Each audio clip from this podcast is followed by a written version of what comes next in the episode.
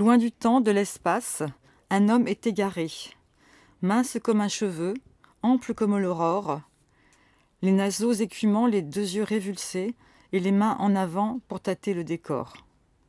D'ailleurs inexistant. Mais quelle est, dira-t-on, la signification de cette métaphore? Mince comme un cheveu, ample comme l'aurore, et pourquoi ces naseaux hors des trois dimensions? Si je parle du temps, c'est qu'il n'est pas encore. Si je parle d'un lieu, c'est qu'il a disparu. Si je parle d'un homme, il sera bientôt mort.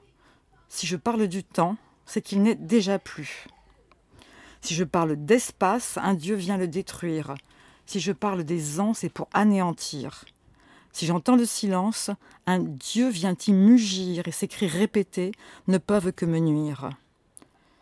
Car ces dieux sont démons, ils rampent dans l'espace. Minces comme un cheveu, amples comme l'aurore, les naseaux écumants, la bave sur la face, et les mains en avant pour saisir un décor. D'ailleurs inexistant. Mais quelle est, dira-t-on, la signification de cette métaphore? Mince comme un cheveu, ample comme l'aurore Et pourquoi cette face hors des trois dimensions?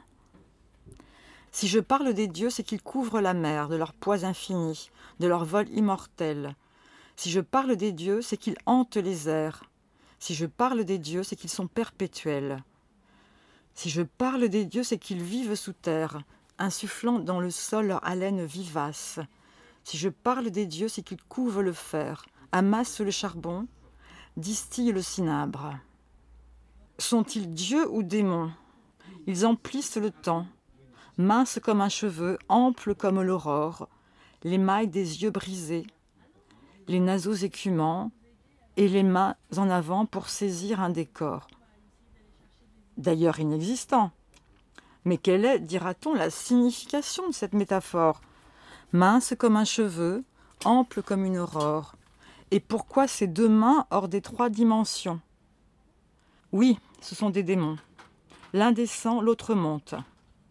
À chaque nuit son jour, à chaque mont son val, à chaque jour sa nuit, à chaque arbre son ombre, à chaque être son nom, à chaque bien son mal. Oui, ce sont des reflets, images négatives, s'agitant à l'instar de l'immobilité, jetant dans le néant leur multitude active et composant un double à toute vérité.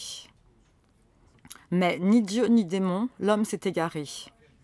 Mince comme un cheveu, ample comme l'aurore, les naseaux écumants, les deux yeux révulsés, et les mains en avant pour tâter un décor. D'ailleurs inexistant. C'est qu'il est égaré. Il n'est pas assez mince, il n'est pas assez ample, trop de muscles tordus, trop de salive usée. Le calme reviendra lorsqu'il verra le temple de sa forme assurer sa propre éternité. Raymond Queneau, l'explication des métaphores.